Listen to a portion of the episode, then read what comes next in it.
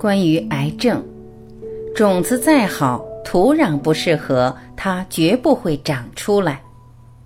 纪晓龙。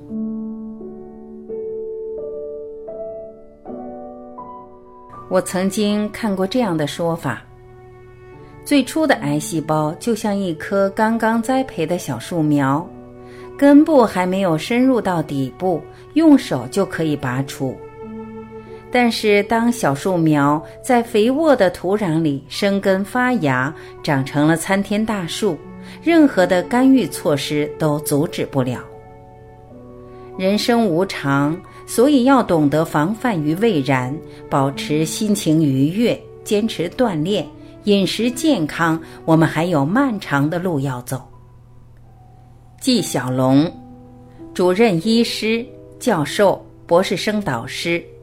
全军解剖学组织胚胎专业委员会委员，全国抗癌协会淋巴瘤委员会委员，全国全军及北京市医疗事故鉴定委员会专家，每年在病理会诊中解决疑难关键诊断一千例以上。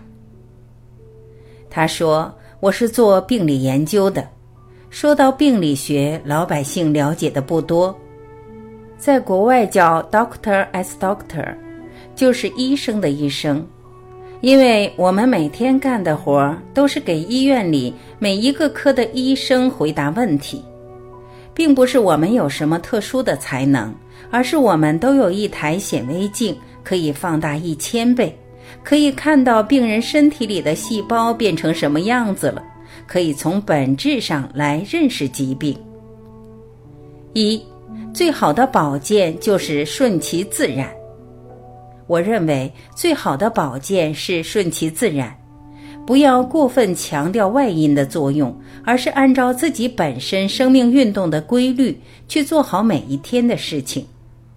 小孩、年轻人、中年人、老年人各有各的规律，各有各的自然之道。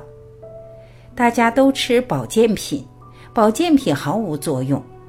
男人喜欢补肾，我不明白他为什么要补肾。男性的强壮和性能力是由身体里的男性激素决定的，不是用什么药物、吃什么食物能够补充的。二，化妆品只能用作心理安慰。有的人皮肤干燥，抹一点润滑的保持水分那是可以的，但是想用化妆品变得年轻，今年二十，明年十八，那你就上当了。皮肤的黑和白决定于皮肤里黑色素细胞产生的色素多和少。我去美国的时候专门考察过，黑人、白人皮肤里的黑色素细胞都差不多。差在细胞产生的色素是多是少，你以为抹了药就能让细胞产生的色素多一点或少一点，这是做不到的。很多化妆品抹上去之后确实有效果，但它不是从根本上解决问题，等于刷浆。你的黑色素细胞是永远不变的。每个人的皮肤都有七层细胞。如果你去做美容，磨掉三层，就像原来穿着厚衣服看不到里面的血管，现在磨薄了，血管的红色就明显，看上去就红润了，像抛光一样。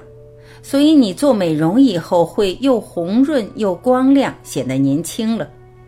不过人的细胞替补是有次数的，假如能替补五十次。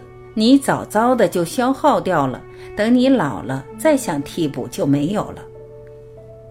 三，运动应该适量，咱们可以运动，但是不能透支。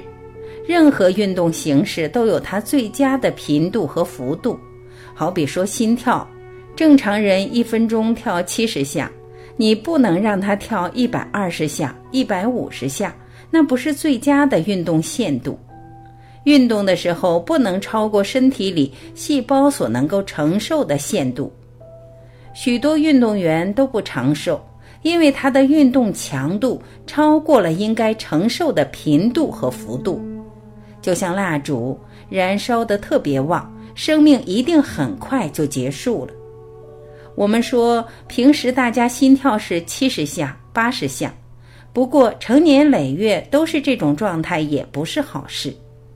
如果你每个礼拜有一次或两次让心跳达到一百甚至一百二，最好不要超过一百五，你的血液加速流动，等于给房间来了一次大清扫。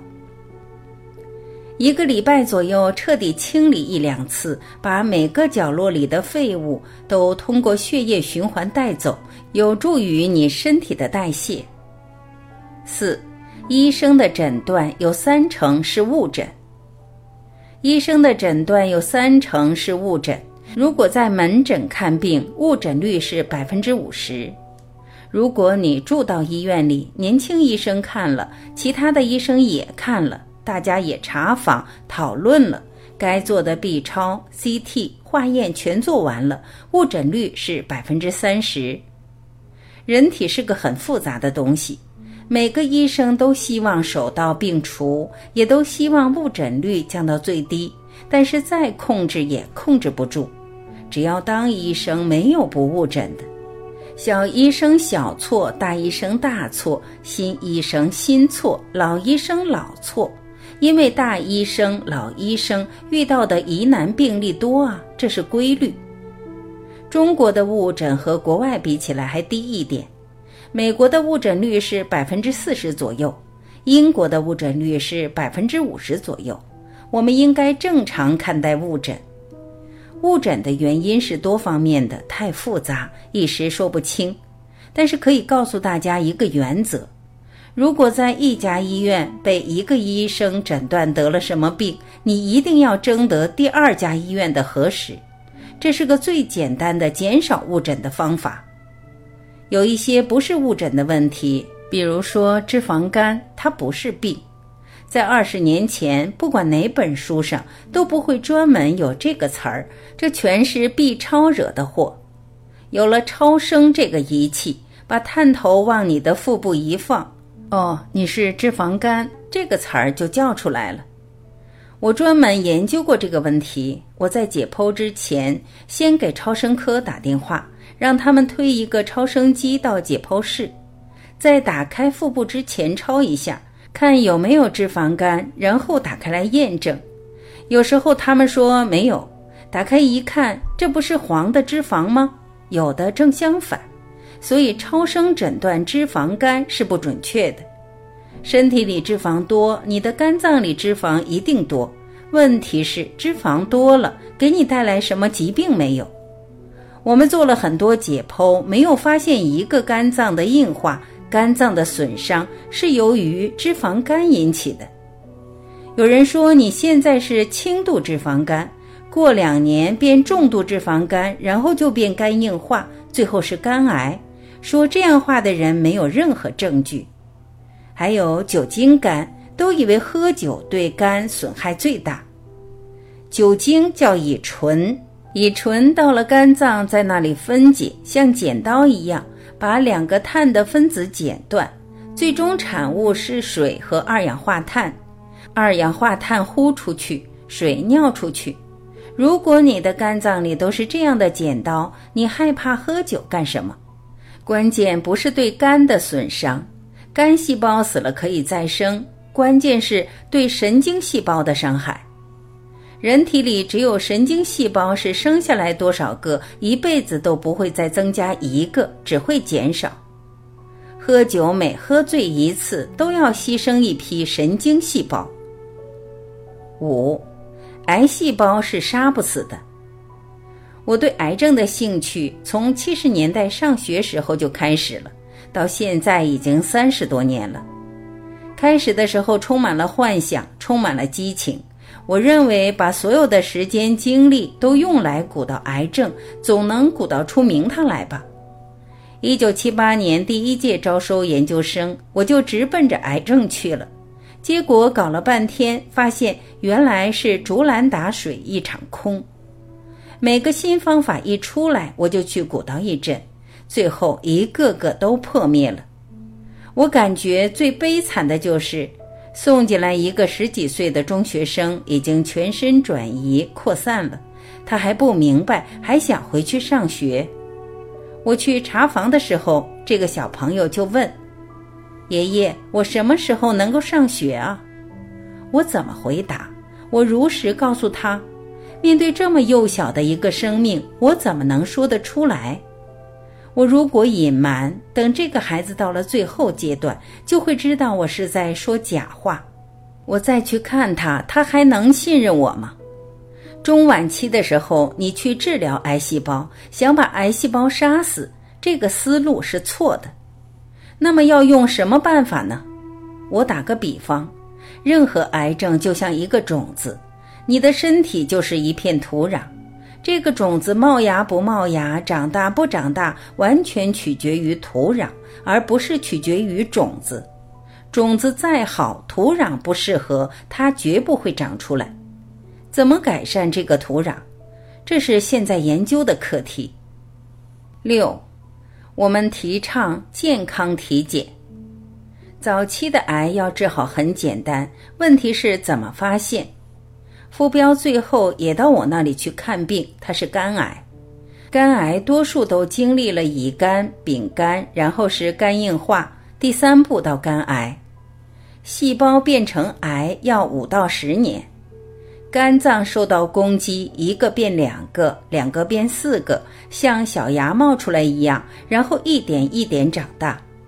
你每过半年查一次的话，它绝不会长成两三公分的癌。只要提前治，在两三公分以前，肝癌都可以手到病除。像姚贝娜、傅彪这样的案例，如果提前诊治，不是老说工作忙，是完全有办法挽回的。但是他找到我的时候已经没办法控制了，他的肝脏切下来我也看到了，太晚了，不可能再活下去。那时别人还骂我说：“人家手术以后不是好好的吗？你怎么说人家活不长？”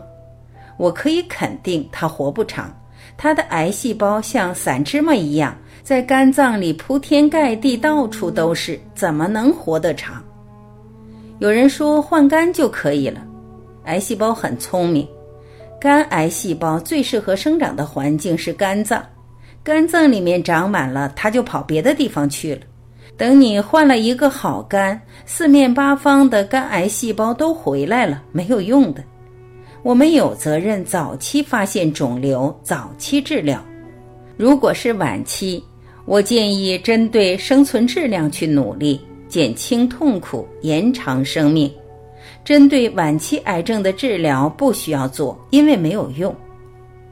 七，作为医生，我给自己只能打二十分。为什么？有三分之一的病医生无能为力，有三分之一的病是病人自己好的。医学只解决三分之一的病，而这三分之一的病我也不可能解决那么多。我能打二十分就很不错了。做医生这么多年，我有一种感慨：医生永远是无奈的，因为他每天都面临着失败。在日常生活中，留意一个中心、两个基本点、四大作风、八项注意，就会把健康把握在自己手中。一个中心是健康，两个基本点是糊涂与潇洒，四大作风：助人为乐，知足常乐，自得其乐。天伦之乐，八项注意：健康四大基石，均衡的营养，适量的运动，充足的休息，积极的心态。保健四最好，最好的医生是自己，最好的药物是时间，最好的心态是宁静，最好的运动是步行。最后，请大家谨记：健康是一。其他的一切都是零，拥有健康才会拥有未来。